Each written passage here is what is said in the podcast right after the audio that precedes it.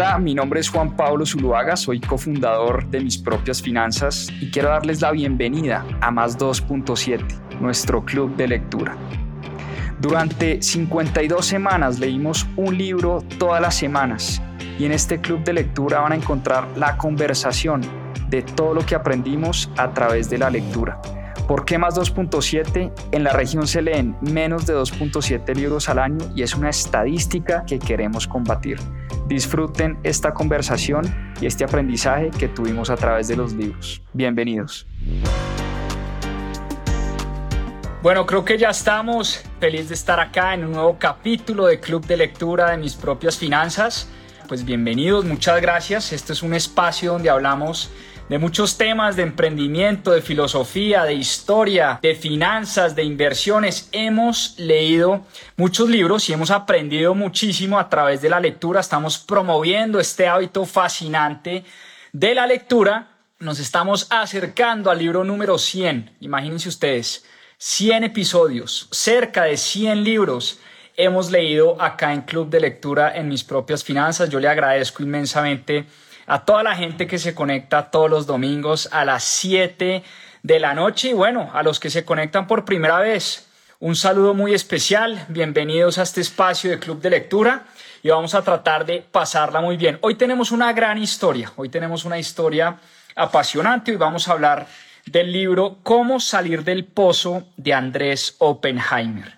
Hoy vamos a hablar de las estrategias que utilizan los países, las empresas y las personas para buscar la felicidad. Hablemos un poquito del autor. Andrés Oppenheimer es un gran periodista, un periodista muy reconocido en Latinoamérica. Vive hace varios años en Miami. Escribe para el Miami Herald. Ha escrito varios libros. Tal vez quien pueda, Crear o Morir, Basta de historias, cuentos chinos. Creo que es la primera vez, si mal no estoy, que traemos un libro de Andrés Oppenheimer a Club de Lectura, pero es un autor que a mí en particular me encanta, me gusta mucho, me parece que hace unas crónicas periodísticas espectaculares y uno leyendo a Oppenheimer aprende de muchos temas, aprende de muchos países, aprende y queda dateado de cosas bien, bien interesantes. Así que los que no han leído a Oppenheimer, recomendadísimo. Y el libro de hoy, nuevamente, cómo salir del pozo y vamos a hablar de la felicidad. ¿Y por qué está tan de moda la felicidad? Y es que a pesar de que hemos crecido como sociedad, a pesar de que cada vez tenemos más tecnología, más oportunidades, sin duda estamos mejor hoy que lo que estábamos hace 30, 40 o 50 años.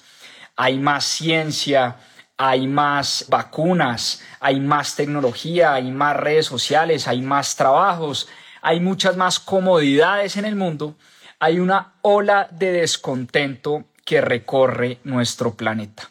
Y es una gran paradoja, porque a pesar de que cada vez somos más desarrollados como planeta y como mundo, nos sentimos cada vez menos felices. Hay una encuesta muy, muy triste que la hace Gallup, donde habla de la satisfacción de la gente, los niveles de satisfacción de la gente en términos generales, y esos niveles de satisfacción han ido bajando en los últimos 5 o 10 años. Y la gran pregunta que trata de responder Andrés Oppenheimer es ¿por qué? ¿Qué hace que los países, que las empresas y que las personas sean felices? ¿Cómo podemos buscar la felicidad a través de ciertas prácticas de las que vamos a hablar hoy? Pero sobre todo, ¿por qué se está dando esta ola de descontento en el mundo? El libro empieza, el, el capítulo introductorio habla, por ejemplo, Chile. Chile venía de unos años de progreso económico impresionante y aún así Chile vino un descontento, una hora de descontento, unas manifestaciones brutales, incluso la gente quiso cambiar la constitución en Chile, eligen a un presidente de izquierda, Boric. En Colombia Colombia venía creciendo a tasas del 6, casi 7% después de la pandemia. Era uno de los países en el mundo que más crecía desde el punto de vista económico y aún así se elige a Gustavo Petro, presidente de izquierda. En Perú se elige a Pedro Castillo. En el Reino Unido, aun cuando las tasas de crecimiento habían sido altas en los últimos 10 o 15 años, la gente vota para salirse del Reino Unido en el famoso voto del Brexit. Túnez, uno de los países que más crecía en el África, pues tuvo unas manifestaciones brutales de la gente que terminó derrocando al gobierno. En Egipto, recordemos cómo las manifestaciones terminan tumbando al gobierno de Hosni Mubarak después de que Egipto como país había crecido más del 80% en los últimos 10 años. Entonces, fíjense cómo, paradójicamente, mientras las economías siguen creciendo, mientras hay más desarrollo, más tecnología, más emprendimiento, más vacunas, más patentes, más comodidades, sentimos que estamos viviendo una ola de descontento, hay más índices de depresión, los índices de suicidio se vienen disparando en los últimos años. La pregunta que se trata de hacer Oppenheimer en este libro es cómo salir de ese pozo, de ese pozo de infelicidad. ¿Cómo hacer para, aparte de promover el crecimiento, promover también la satisfacción de la gente, el bienestar de los ciudadanos, la felicidad de los empleados y en términos generales, la felicidad, porque yo creo que todos los ciudadanos y todas las personas en el mundo estamos en busca de la felicidad. Y no en vano, países como Bután hoy no solo miden el Producto Interno Bruto, sino miden el producto de la felicidad. No en vano, países como la India, en la ciudad de New Delhi, de Nueva Delhi, hay clases de felicidad en las escuelas. No en vano en empresas como Deloitte, McKinsey, Google, Meta, Netflix, hay cargos directivos que se llaman los Chief Happiness Officers. O sea, también ya hay un cargo directivo que se encarga de la felicidad de la gente. Porque una cosa sí es cierta y, queda demostrado en el libro, es que los países, ahora no nos equivoquemos, porque una cosa sí que demuestra el libro es que los países en general y la gente en los países no puede ser feliz si sus economías no prosperan. Vamos a hablar mucho de prosperidad económica, vamos a hablar mucho de los países nórdicos y qué es lo que están haciendo los países nórdicos para lograr los mayores índices de felicidad, pero también vamos a hablar de Asia, vamos a hablar de Latinoamérica, vamos a hablar de China, de India, de Corea del Sur y qué es lo que están haciendo estos distintos países, porque por ejemplo en Latinoamérica, en la TAM estamos obsesionados con la historia, estamos obsesionados por las ideologías políticas y eso nos tiene frenados. En Asia, por el contrario, están obsesionados con la educación, con el futuro, con el pragmatismo. Países como China, India, Corea del Sur, una gran obsesión por la educación, gran obsesión por la educación de calidad. En China, nos dice Oppenheimer incluso, que muchos padres de familia, después del colegio, acompañan a sus hijos a clases hasta altas horas de la noche, 9, 10 de la noche, a clases de inglés, de matemáticas, de deporte. Tienen una gran obsesión los asiáticos por la educación de alta calidad. En Estados Unidos hay una cultura de veneración a los emprendedores. En Silicon Valley, San Francisco, hoy en día Miami, que se está convirtiendo en un hub de tecnología y de emprendimiento. Eh, Texas, hub de tecnología y emprendimiento. Las Carolinas, Carolina del Norte y Carolina del Sur, cada vez más empresas de tecnología llegan a montar empresas. En Estados Unidos hay una cultura de veneración a los emprendedores. Se veneran tipos como Mark Zuckerberg, como Elon Musk, Bill Gates. Son personas que son referentes en Estados Unidos. Acá no la pasamos es entrevistando a políticos. Si ustedes sintonizan cualquier emisora en Colombia, por ejemplo, Blue Radio, la FM, la W, todos los días, a todas horas, entrevistan a políticos, todo el día. Estamos obsesionados con la política, estamos obsesionados y guiados por nuestras ideologías. En vez de darle un poco de espacio, un poco más de veneración y un poco más de cultura de venerar a los grandes emprendedores, a las grandes empresarias, a las personas que están cambiando el mundo a través eh, pues de la empresa privada y del emprendimiento. El caso de Corea del Sur es impresionante. Corea del Sur hace no mucho era un país igual de pobre a muchos de los países en Latinoamérica. Y hoy en día Corea del Sur es uno de los países con ingreso per cápita más altos del planeta. ¿Qué hizo Corea del Sur, entre otras muchas cosas? Una obsesión por la educación de calidad. Ahora, el libro, como les digo, abre con ese reporte mundial de la felicidad. ¿Qué dice ese reporte mundial de la felicidad? Es un reporte que hace Gallup de los países más felices del mundo y cuáles son esos elementos que hace que los países sean felices. Y es un reporte que entrevista a personas en 137 países del planeta. Y ese reporte encontró que los países más felices del planeta son los países nórdicos. Países como Finlandia, Dinamarca, Islandia, están siempre, siempre, año tras año en el top 10. Para darles unos datos, en América Latina, Costa Rica, puesto número 23. Colombia, puesto número 72. Venezuela, puesto número 87. O sea, no estamos tan bien en términos de felicidad en Latinoamérica. Y la pregunta que se hace Oppenheimer es, ¿qué hace a los países, a las empresas y a las personas felices? Y ese fue el viaje periodístico que emprendió Andrés Oppenheimer y fue la respuesta que trató de encontrar para escribir este libro. Entonces, este libro realmente es un viaje periodístico. ¿Y por qué digo que un viaje periodístico?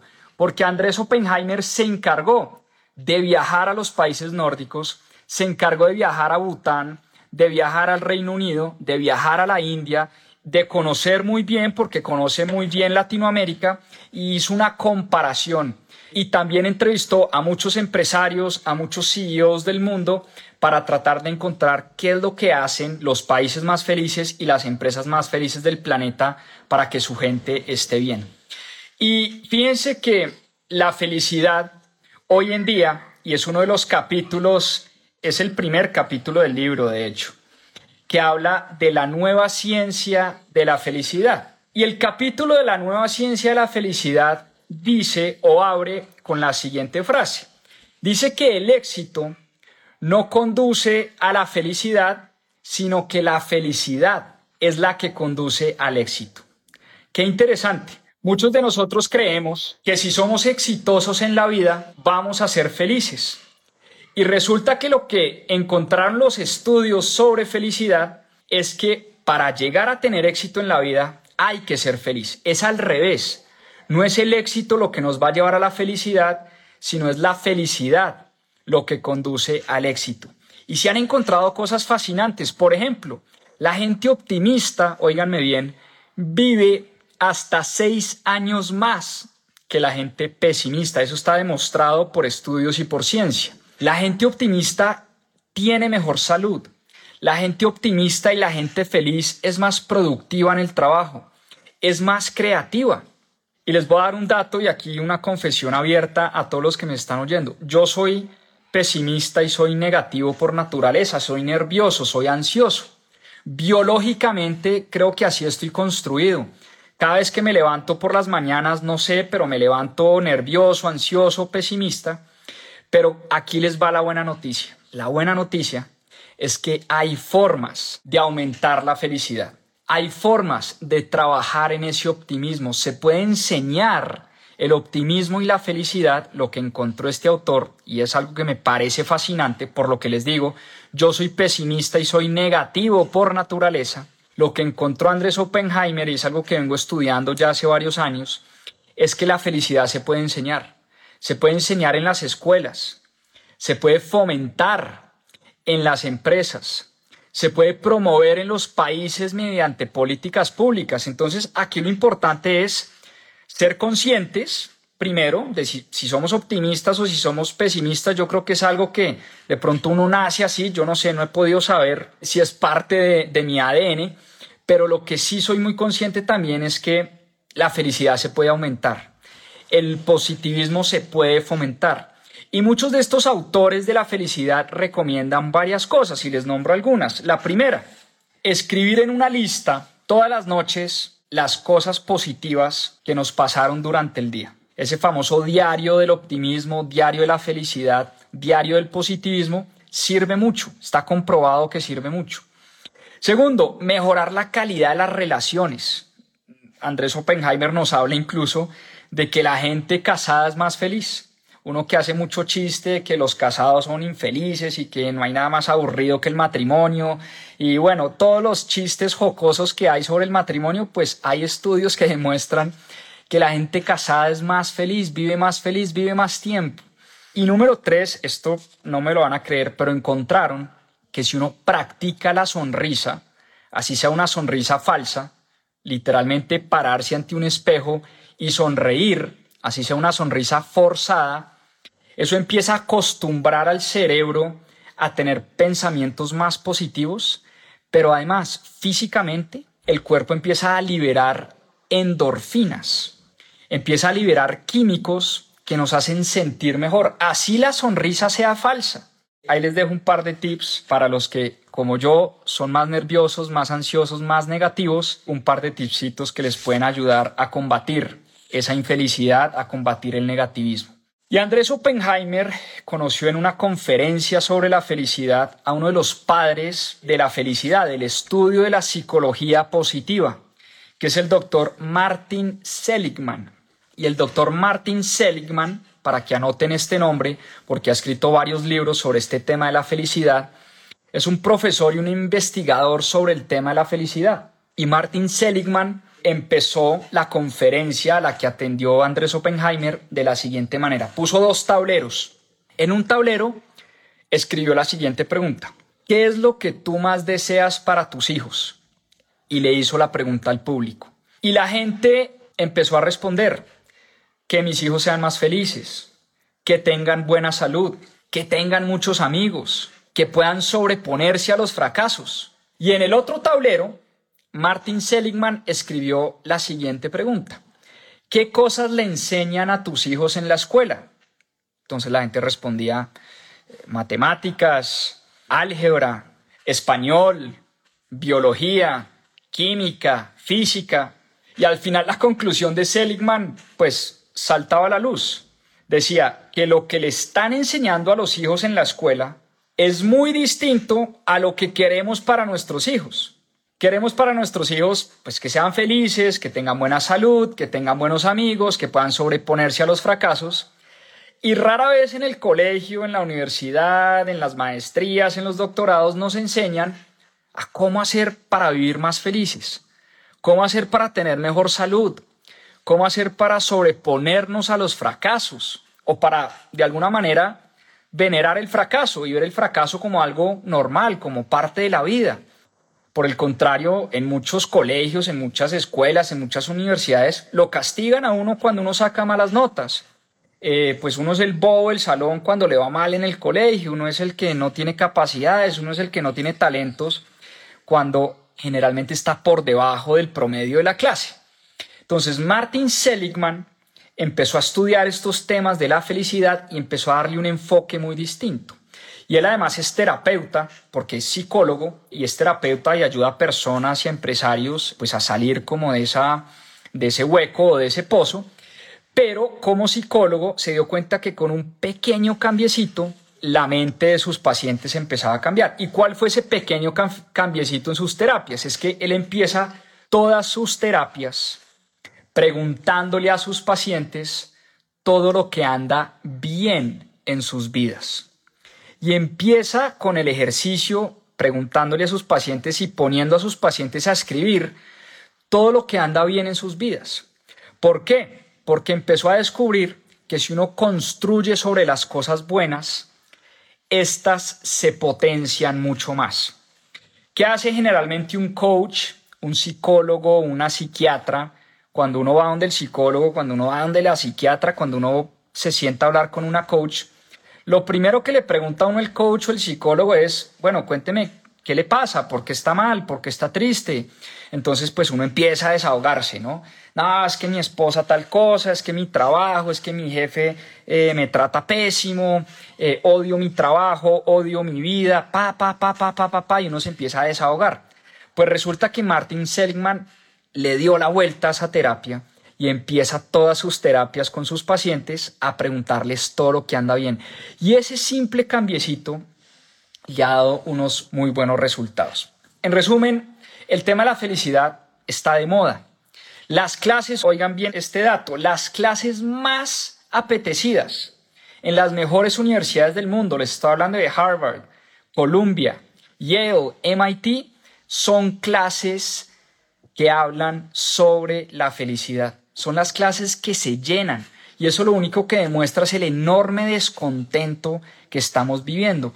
La búsqueda por la felicidad, se volvió un tema cada vez más importante. Hoy las empresas, como les decía, están contratando Chief Happiness Officers, así como contratan Chief Executive Officers o CEOs o Chief Financial Officers, CFOs, pues hoy muchas empresas del planeta están contratando jefes de la felicidad, departamentos enteros dedicados a la felicidad de su gente. Y dice Martin Seligman y dice Andrés Oppenheimer que esta carrera se va a convertir en una carrera muy popular. Y hay muchas historias fascinantes en el libro. Les voy a contar sobre dos historias que me impactaron bastante. Una es la historia de una empresa de zapatos que envió a dos vendedores al África a vender zapatos. Y uno de los vendedores llamó al jefe un día y le dijo, jefe, malas noticias. En este país la gente no usa zapatos. Usted me trajo a vender zapatos y resulta que en este país la gente no usa zapatos. Unas pocas horas después, el segundo vendedor llama al jefe y le dice, jefe, excelentes noticias, usted no se imagina. Al país al que usted me mandó, la gente no usa zapatos. Tenemos una oportunidad enorme de llenar este país de zapatos. Misma situación. ¿A quién creen ustedes que le va mejor en la vida? ¿A quién creen ustedes que va a vender más zapatos? ¿Quién creen ustedes que va a ser más exitoso en la vida? Ese es el primer experimento y la primera historia. El segundo experimento que me causó bastante curiosidad fue un experimento que hicieron de unas limpiadoras de cuartos de hoteles. Y la historia es la siguiente. A un grupo de limpiadoras les dijeron que su trabajo limpiando los cuartos de hoteles y haciendo el aseo era excelente para mejorar el estado físico. Que cada vez que arreglaban los cuartos de los hoteles, quemaban cerca de 200 calorías.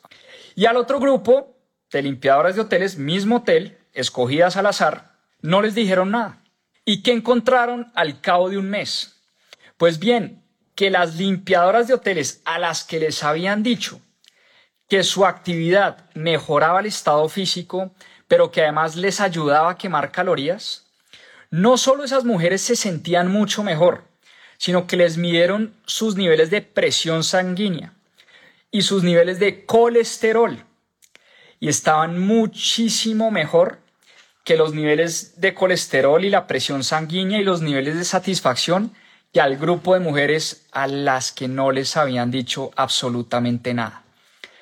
Qué interesante, porque lo único que cambió en este experimento era lo que pensaban las mujeres sobre su trabajo. Entonces fíjense que la mente se puede empezar a trabajar para ser felices, lo que les decía al principio del envío. La buena noticia es que podemos cambiar nuestra mente, podemos cambiar nuestra forma de pensar para sentirnos mejor y sentirnos más felices. Y la felicidad se ha vuelto un tema no solo personal, sino también a nivel de país y de políticas públicas. El caso de Bután. Bután es el primer país, óiganme bien, en ponerse la meta de aumentar los niveles de felicidad de la gente. Andrés Oppenheimer viajó a Bután, porque en Bután no solo miden el Producto Interno Bruto, sino la felicidad bruta de su gente. Miden la felicidad, diseñan políticas públicas específicas para aumentar la felicidad el caso de la India. En Nueva Delhi, el gobierno se dio cuenta que los niños felices aprendían mucho más fácil. Y la ministra de Educación en India, en Nueva Delhi, en la ciudad de Nueva Delhi, no la ministra de Educación de India, sino la secretaria de Educación de Nueva Delhi, empezó a diseñar políticas para que en más de 3.000, si, no, si mal no recuerdo, más de 3.000 escuelas de la ciudad se empezaran a dar clases de felicidad. ¿Y en qué consistían estas clases de felicidad? Los niños llegaban a la clase y tenían sesiones de meditación al principio y al final de la clase. Los niños tenían sesiones donde les contaban historias sobre el fracaso. Les contaban la historia de Alexander Graham Bell, les contaban la historia de Michael Jordan, de cómo estos personajes habían fracasado muchas veces, los hermanos Wright, que antes de volar su primer avión habían fracasado 200 o 300 veces y al final ponían a los niños a sacar conclusiones sobre las historias del fracaso. ¿Qué más ponían a hacer a los niños en esas clases de felicidad? Los ponían a trabajar en equipo y sobre todo les ponían una tarea de ayuda a la comunidad. Se empezaron a dar cuenta que la ayuda a los demás incrementaba los niveles de felicidad en las clases. Y al final empezaron a medir los resultados de estos niños en las pruebas de inglés, de matemáticas, de física, y encontraron que esta ciudad aumentó los niveles de educación en gran parte porque empezaron a dar clases de felicidad en las escuelas. El reporte mundial de la felicidad, ese reporte que sacó Gallup, encontró que los países más felices del planeta son los países escandinavos. Ahora, uno se pregunta, ¿cómo es posible que la gente viva mucho más feliz en un país frío, en países helados, no fríos, helados, donde sale muy poco el sol, donde en general la gente tampoco tiene fama de ser muy amigable y muy querida, como los latinoamericanos. Los latinos somos queridos, dicharacheros, eh, nos abrazamos, somos, pues somos cercanos. Estos países nórdicos la gente es bastante, bastante distante. Y por eso Andrés Oppenheimer viaja a Dinamarca, viaja a Finlandia, viaja a Noruega, viaja a Suecia. ¿Y qué encontró? Encontró primero que la gente goza de muy buena salud. Encontró que la gente, aún en ese frío tan hijo de madre, se clava en el agua fría, se clava en el mar y hace unas terapias de frío y calor. Hay niveles muy bajos de corrupción en estos países, son los países menos corruptos del mundo. Empiezan a encontrar correlación entre felicidad y corrupción. Hay mucha confianza en el gobierno cosa que no pasa, por supuesto, en Latinoamérica. La gente en Dinamarca confía en su gobierno, la gente en Noruega, en Suecia confía en su gobierno. Es en los países del mundo donde más impuestos se pagan. Uno creería que entre uno más impuestos paga, uno más infeliz es. Pues no, resulta que aun cuando se pagan muchos impuestos en esos países, la gente confía en el gobierno. Hay bajos niveles de corrupción, la gente se ayuda. Son países muy fríos, con inviernos bastante rudos. Y la gente en esas épocas de invierno se ayudan, viven en comunidad, hay mucho trabajo voluntario. Son países donde los impuestos se ven, la inversión de los impuestos se ven. Hay confianza, hay confianza. Cosas curiosas. Los políticos, primero, van al Congreso en bicicleta. Eso es muy curioso. Por lo menos en mi país, en Colombia, los políticos van al Congreso en camionetas blindadas y paran el tráfico y es un, arman un desmadre en las calles porque hay va un político que va para el Senado, ¿no? No, en, Noruega, en Dinamarca, en Finlandia, los políticos llegan en bicicleta como cualquier ciudadano y llegan allá eh, a legislar. Cosas muy curiosas. Dice Andrés Oppenheimer que estaba entrevistando a un político de derecha y le dijo el político al final de la cita, oiga, qué pena que me tengo que ir, tengo clase de karate. Entonces a Oppenheimer le causó mucha curiosidad y le dijo, ¿cómo así que clase de karate en el Congreso? Sí, es que nosotros después de que se cierra la sesión, compartimos pues con los colegas del Congreso eh, a clases de karate, clases de yoga, digamos que tenemos varias clases acá y pues Oppenheimer le dijo, pero venga, ¿y usted tiene clases de karate con opositores, con gente de izquierda, con gente de otros partidos? Y el man sorprendido le dijo, sí, vamos, vamos todos, cualquiera que quiera ir a la clase de karate se inscribe y pues hay gente de izquierda, de centro, de derecha, hay extrema derecha, hay extrema izquierda, hay de todo en las clases de karate. Entonces yo pensaba, y lo digo jocosamente, ustedes se imaginan a María Fernanda Cabal y Alejandra Pizarro tomando una clase de karate juntas en el Congreso, o sea, eso se cogen a patadas las dos. Ahí hay una muerta seguro. O imagínense ustedes en su momento a, Álvaro Uribe con Iván Cepeda tomando clases de yoga juntos en el Congreso. Pues eh, eso es inimaginable. Aquí no nos imaginamos a un político de derecha y un político de izquierda tomando clases de karate juntos. Eso mínimo un muerto, mínimo, bajito un muerto en la clase de karate. Entonces, pues me causó mucha curiosidad cómo en esos países pues hay unos altos niveles de civilización, hay unos altos niveles de respeto y de confianza por el gobierno. Y eso empieza Andrés Oppenheimer a concluir que es gran parte del éxito de esos países y en gran parte es gran parte del éxito de las encuestas de felicidad. Ahora, no nos engañemos, y esto es clarísimo, los países más felices tienen los mayores niveles de ingreso en el mundo. Son países desarrollados, son países donde hay educación, donde hay salud, donde hay acceso eh, a educación de calidad, donde se cubren las necesidades básicas. El crecimiento económico es esencial. O sea, ese cuento de que el dinero no ayuda a ser feliz, claro que ayuda.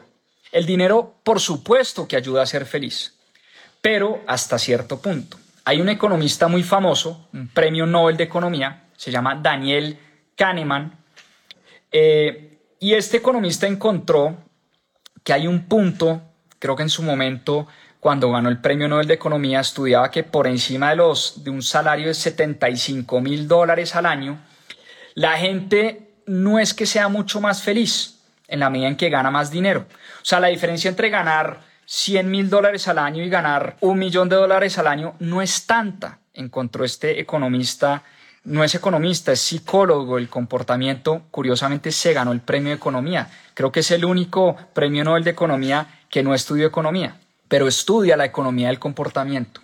Entonces, dice Kahneman que la diferencia entre ganarse 10 millones de dólares al año y mil millones de dólares al año no necesariamente lo hace uno mucho más feliz.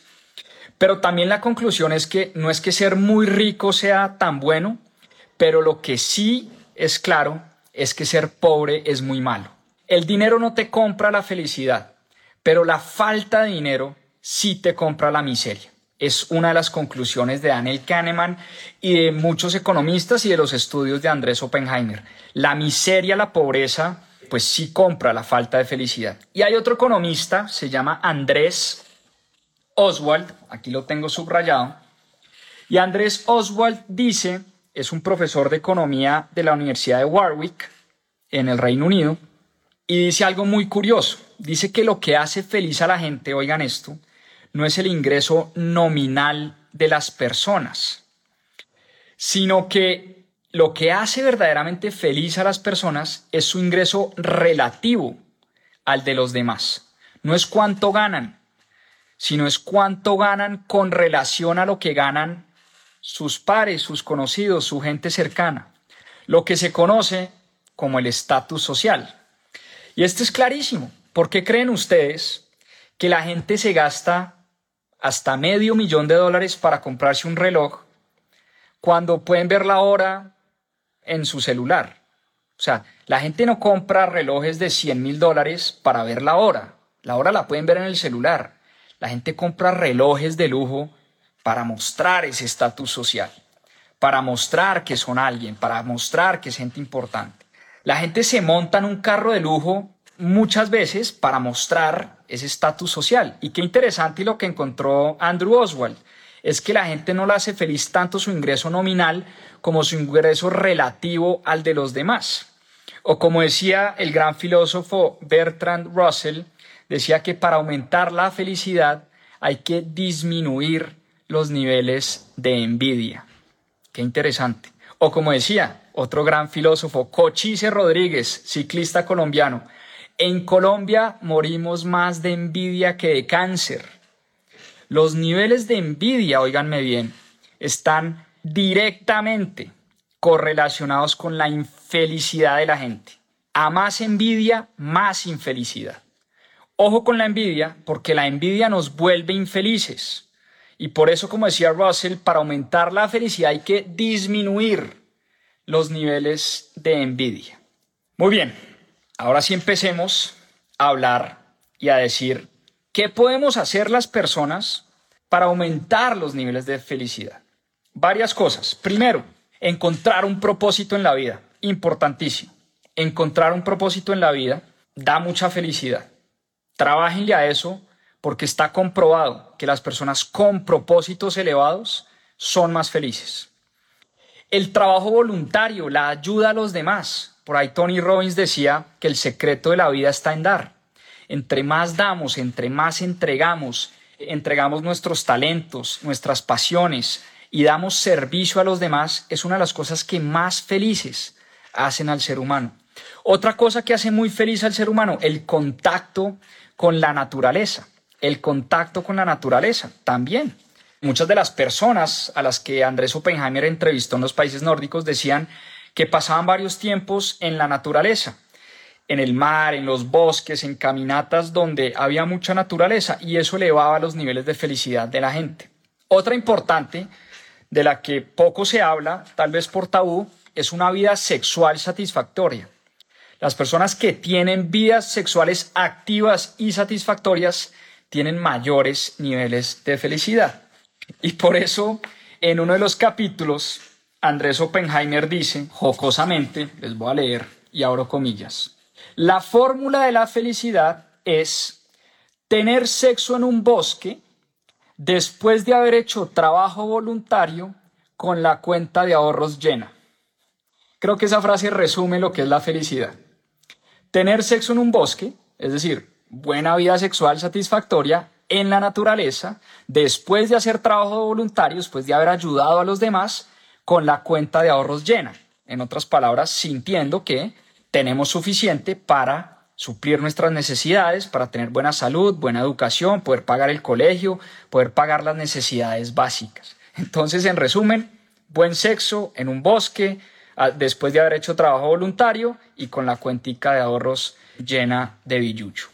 Bueno, pasemos a hablar de la felicidad en las empresas, que es uno de los capítulos que por obvias razones más le puse atención, porque pues yo soy emprendedor, soy empresario y por supuesto me causa curiosidad qué es lo que hace que los empleados y la gente eh, que trabaja en las empresas sean más felices.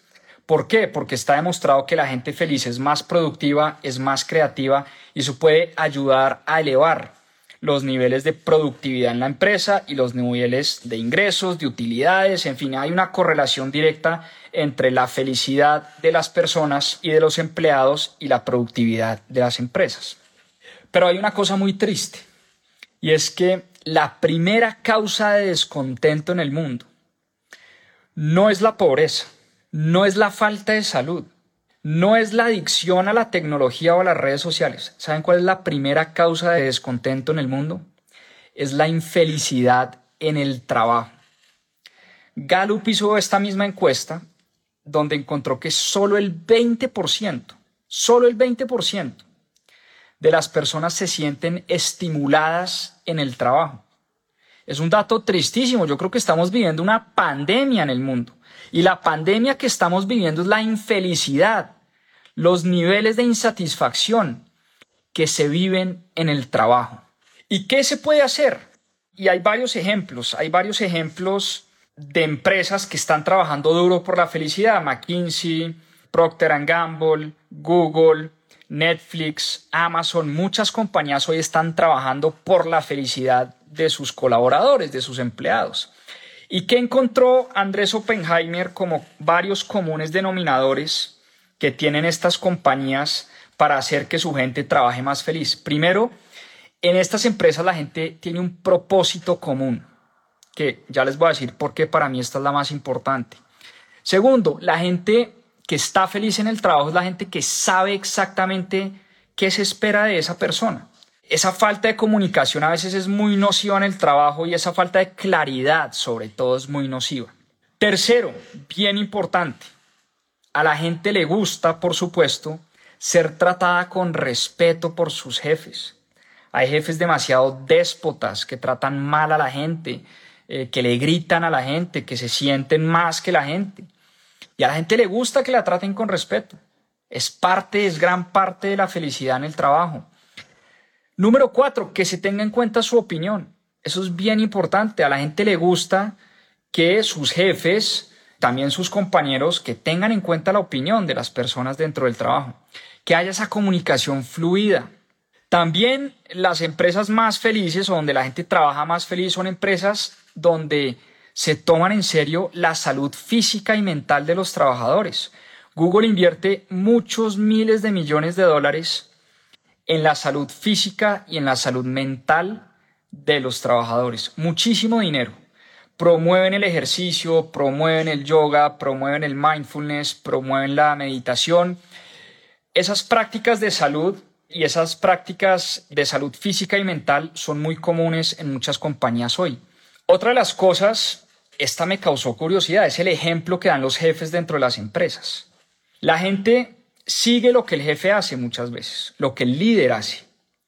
Uno termina pareciéndose mucho a la persona con la que más trabaja. Y en muchas compañías uno con el que más trabaja es con el jefe directo.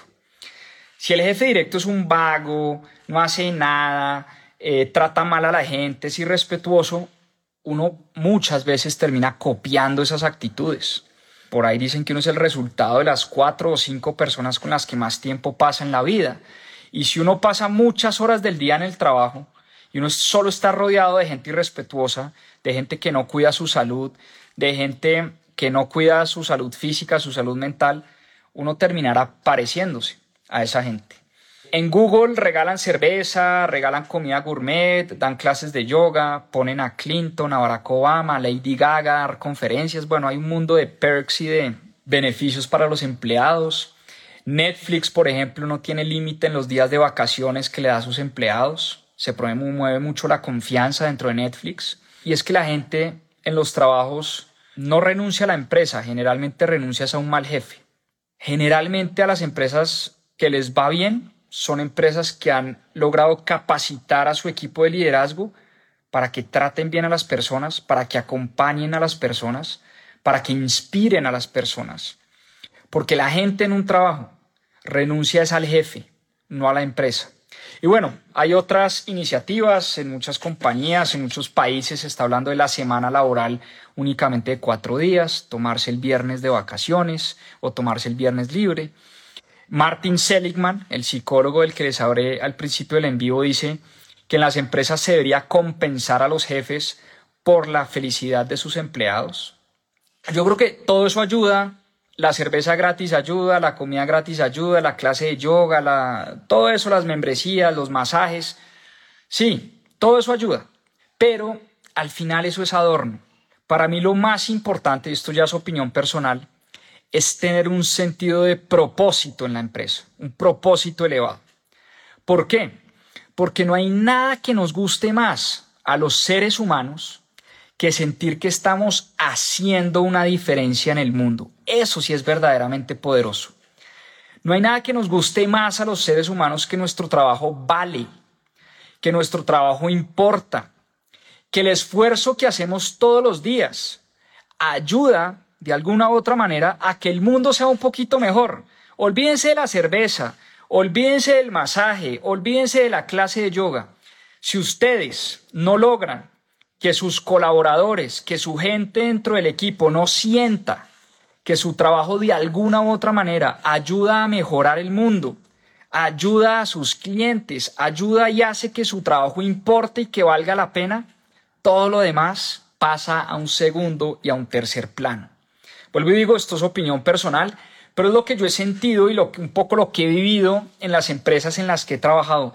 Cuando no sentía un propósito, cuando no me sentía útil, era porque sentía que pues, trabajaba por un salario o trabajaba por unos ingresos o por ganar más plata, pero eso al final sé que es un peso, eh, es una base que es insostenible. Lo que realmente se vuelve sostenible a futuro es tener ese sentido de propósito y sentir que lo que hacemos todos los días, porque en el trabajo pasamos muchas horas del día, ayuda a que este mundo sea un poquito mejor.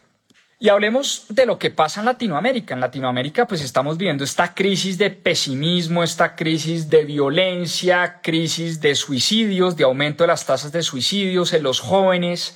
Eh, pues hay una, hay una deserción masiva de los puestos de trabajo. Latinoamérica es el continente pesimista por excelencia. Lo dice el libro. Y recuerdan ustedes, pues hasta la misma música latinoamericana es una música pesimista, pesimista.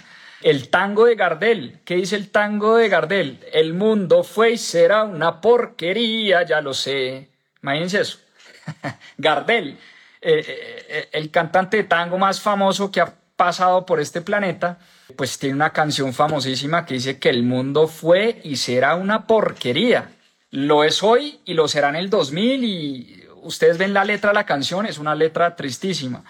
Cuando fui al camino de Guanajuato, a uno lo cogen unos mariachis y unos manes a cantarle que no vale la pena vivir, la vida no vale nada. Bueno, es todas las canciones generalmente son bastante pesimistas y bastante negativas.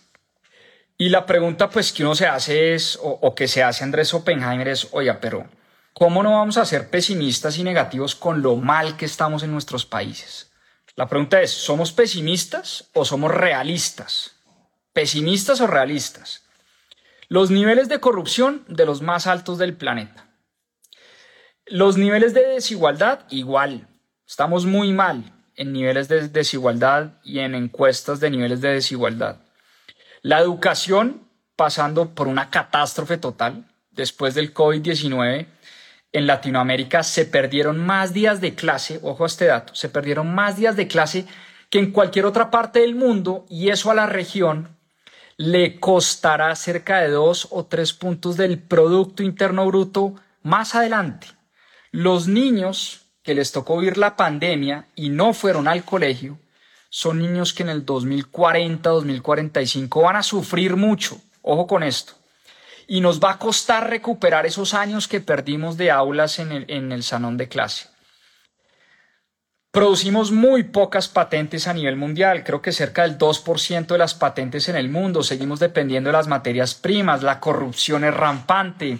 Eh, Guatemala, Honduras, Venezuela, los países más corruptos del planeta. Entonces, cuando uno ve las cifras y las estadísticas en Latinoamérica, uno dice, es que no es que uno sea pesimista, es que somos realistas. Pero eso es como la forma de ver el vaso medio vacío, como lo veríamos muchos de los pesimistas del mundo, como yo. Pero por otro lado, hay muchos que ven el vaso medio lleno. Y es que Latinoamérica también es una tierra de oportunidades. Y les doy varios ejemplos. Las compañías cada vez quieren diversificar más su dependencia con China. Y se está dando un fenómeno llamado el nearshoring, las empresas cada vez quieren tener sus cadenas de suministro cerca. El nearshoring para México, por ejemplo, será una oportunidad histórica, histórica, si lo aprovecha bien. Eso por un lado. El bono demográfico, otra de las cosas para sentirse optimistas. Somos una región joven y somos una región de población creciente, distinto a lo que pasa en Japón. Japón es un país lleno de viejitos. Y además es un país donde cada vez hay menos gente. La población está disminuyendo. China, la población cada vez disminuye en China. Claro, es el segundo país más poblado del planeta. Pero la tendencia es a que su población disminuya. En Latinoamérica no. La población está creciendo y eso es, digamos, bueno en términos económicos para la región. Entre más gente, pues se producen más cosas, hay más mercado, digamos que tiene unas cosas desde el punto de vista económico positivas, pero además somos una región joven. El promedio de edad es muy por debajo del promedio del resto del mundo y eso también es beneficioso para la región. Una geografía privilegiada. En Latinoamérica hay muchos climas, en Latinoamérica hay petróleo, hay petróleo debajo de la tierra en muchos países de Latinoamérica. Nos guste o no, seguiremos dependiendo del petróleo por muchos años. Ya es depende de los países si quieren aprovechar o no esos booms petroleros. Eh, pero también tenemos una geografía privilegiada, distintos climas. Hay climas fríos, hay climas templados, hay climas calientes. El tema de las energías renovables. Ustedes sabían que somos la región que más tiene litio en el planeta. ¿Qué quiere decir esto? Si queremos llenar el mundo de carros eléctricos, si Tesla quiere llenar el mundo de carros eléctricos, Mercedes-Benz quiere llenar el mundo de carros eléctricos, General Motors quiere llenar el mundo de carros eléctricos, si en Europa se van a prohibir los carros a gasolina y van a llenar Europa de carros eléctricos, para hacer carros eléctricos se necesita litio, se necesita para producir esas energías verdes. Y hay una creciente demanda de litio en el mundo. Y en Argentina, Chile y Bolivia son los países que más tienen litio en el planeta.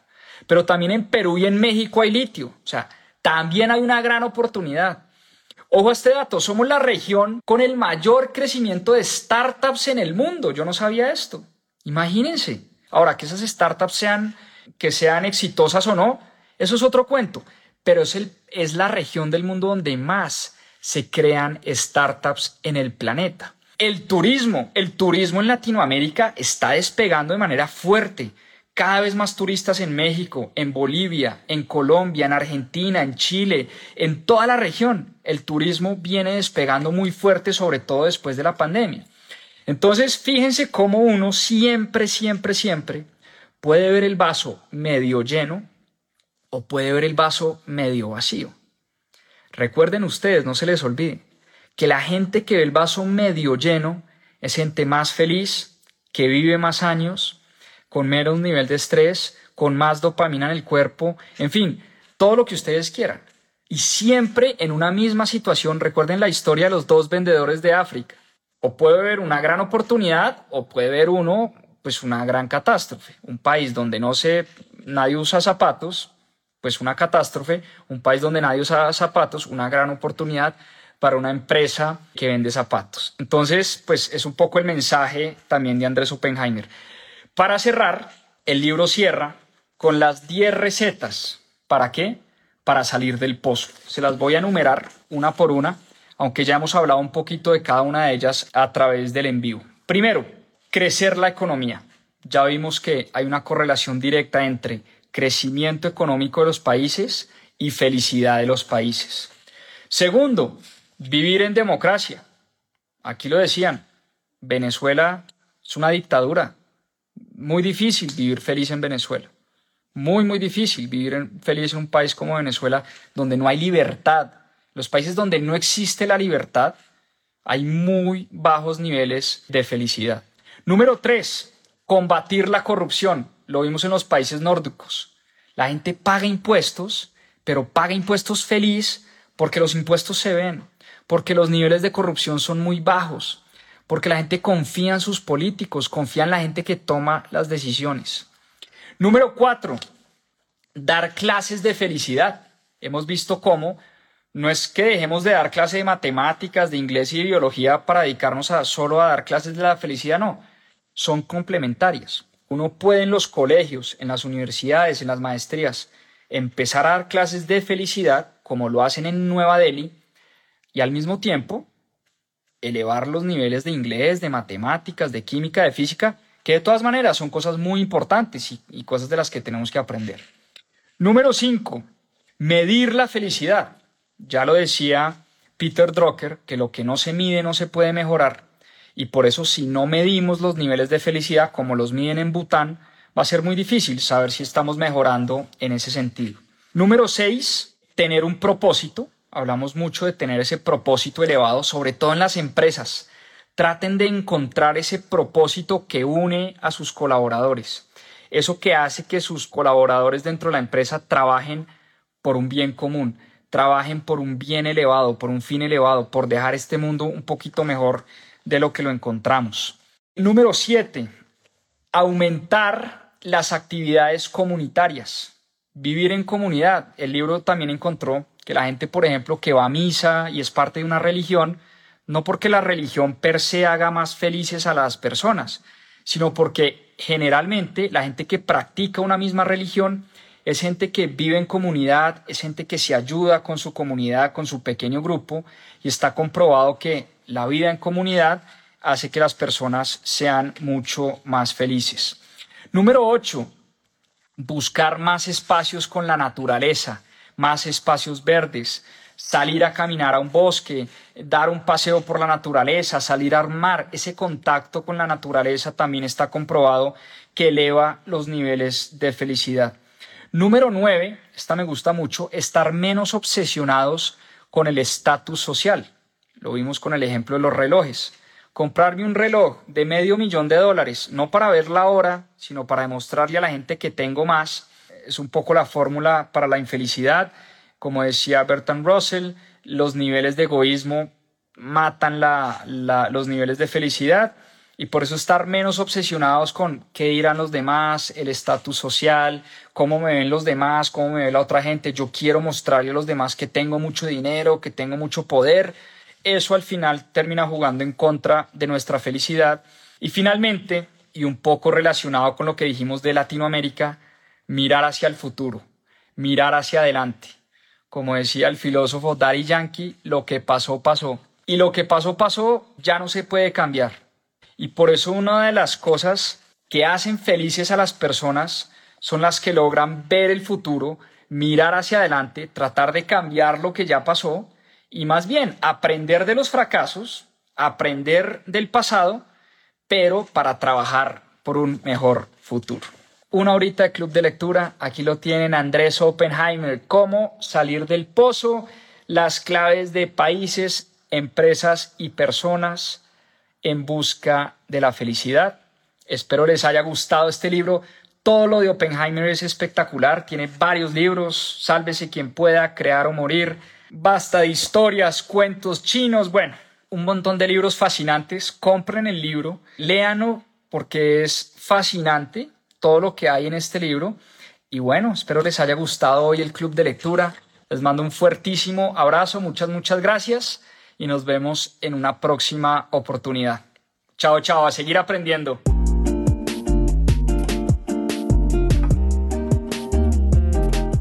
Recuerda que si quieres profundizar en estos temas y aprender más sobre finanzas personales e inversiones, tenemos cursos y programas especializados. Visita nuestra página web www.mispropiasfinanzas.com.